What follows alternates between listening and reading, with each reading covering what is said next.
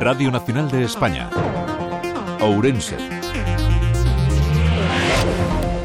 Que tal? Boa tarde. Iniciamos un repaso máis destacado deste venres 1 de marzo en Ourense. Son as 2 menos 5. Comezamos. O alcalde de Ourense comunicou no pleno ordinario do mes de febreiro a súa decisión de cesar a tesoureira municipal a que acusa dunha suposta falta de dilixencia no exercizo das súas funcións. Unha decisión que se produce contra o informe emitido polo Ministerio de Facenda. Este foi o momento Gonzalo Pérez Jacome. Pois de conocimento de resolución ditadas dende a sesión do último pleno en especial dos sintes decretos. Decreto número 256 do 12 de xaneiro de 2024 sobre o cese da funcionaria doña María Belén Rodríguez Tourón en posto de tesourería do Concello de Orense decreto número 1244 do 19 de 2024 sobre o nomeamento da funcionaria dona María Belén Rodríguez Tourón viceinterventora xeral do Concello de Ourense. Un pleno no que ademais os grupos da oposición presentaron as súas mocións.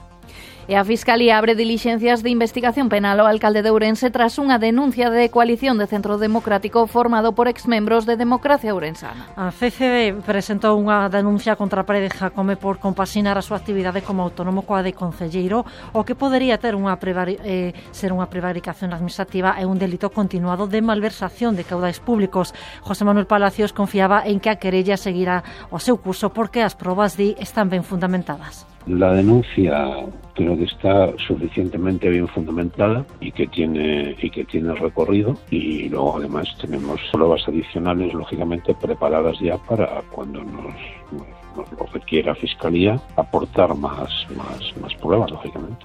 Coa apertura das dilixencias de investigación penal, a Fiscalía podería chamar a declarar o alcalde de Ourense en poucas semanas. E seguimos a falar de información xudicial porque o Tribunal Supremo admite recur o recurso contra o arquivo do coñecido como caso do 10% contra Manuel Cabezas retomarase puntualmente cunha vista o 23 de abril no Supremo onde os magistrados decidirán se o caso queda ou non arquivado. A citación chega dous anos despois do fallo da Audiencia Provincial que arquivou a denuncia por prevaricación e malversación de fondos públicos contra o exalcalde do PP e o seu edil de urbanismo, Ricardo Campo, ambos acusados de eximir supostamente a constructores do 10% de cesión dos seus aproveitamentos urbanísticos para o Concello.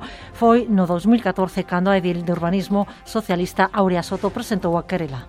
O que resolve eso polo tribunal, máis ou menos, resumindo todo, era que non, non eran conscientes de que estiveran facendo eso, entón a sentencia foi absolutoria. Nos recurrimos en casación, a casación ante o Supremo é un tema complexo, seguimos traballando nesto dende hai moitos anos, dende 2014 que fixemos a denuncia e a querella, e pois seguimos Noutro senso de temas contarlles que o Servizo Galego de Saúde publicou a listaxe coas persoas que accederon á condición de pediatras con praza en propiedade na convocatoria por concurso de méritos para as prazas tipificadas como de difícil cobertura. No caso da área sanitaria de Ourense, Berine o Barco de Valdeorras foron asignadas todas as prazas convocadas, dúas no Hospital de Berín, unha no Hospital Público de Valdeorras e cinco en atención primaria, dous no Centro de Saúde de Berín, un no Centro de Saúde de O Barco, un no Centro de de Saúde de O Carballiño e un para os centros de Maceda Castro Caldelas Tribes. Félix Rubial, xerente da área sanitaria. Destes especialistas, no caso dos pediatras do Hospital Comarcal, un dos tres procede de fora da nosa área, mentres os outros dous consolidan eh, con praza fixa o seu posto actual. E no caso da atención primaria son dous os especialistas que proceden de outras áreas sanitarias ou niveis asistenciais.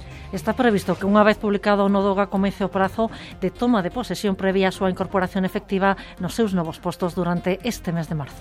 E o prezo do pan subirán Ourense dende este mesmo venres en Ourense, cidade moitas panaderías subirán dende este venres Benres, como lles decíamos, entre 5 e 10 céntimos os seus produtos. Si, din que eh, para facer fronte ao incremento dos custes de produción, non todos o farán na provincia. Roberto González, presidente da Asociación de Panadeiros de Ourense, asegura que non aumentará o prezo no seu negocio, aínda que non descarta ter que facelo no futuro. Nos o único que podemos loitar é que o noso despacho cada día podamos ter mellor pan e que a persona que, que, que, que de verdad del guste, lle guste tomar un bo pan ou un bo viño, pois teno que pagar, non queda máis remedio porque porque eh, é así.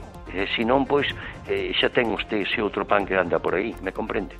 O custe da farinha non é o único problema o que se enfrontan, o da luz e o dos combustibles tamén están a comprometer a produción das panaderías. Algúnas decidiron xa suprimir a ruta consultas a domicilio porque non sai rentable. E dicirlles que as rúas da cidade acollerán este domingo 3 de marzo a quinta edición da Carreira da Muller de Ourense organizada polo Clube Rumaniac Box 001 Ourense coa colaboración do Concello.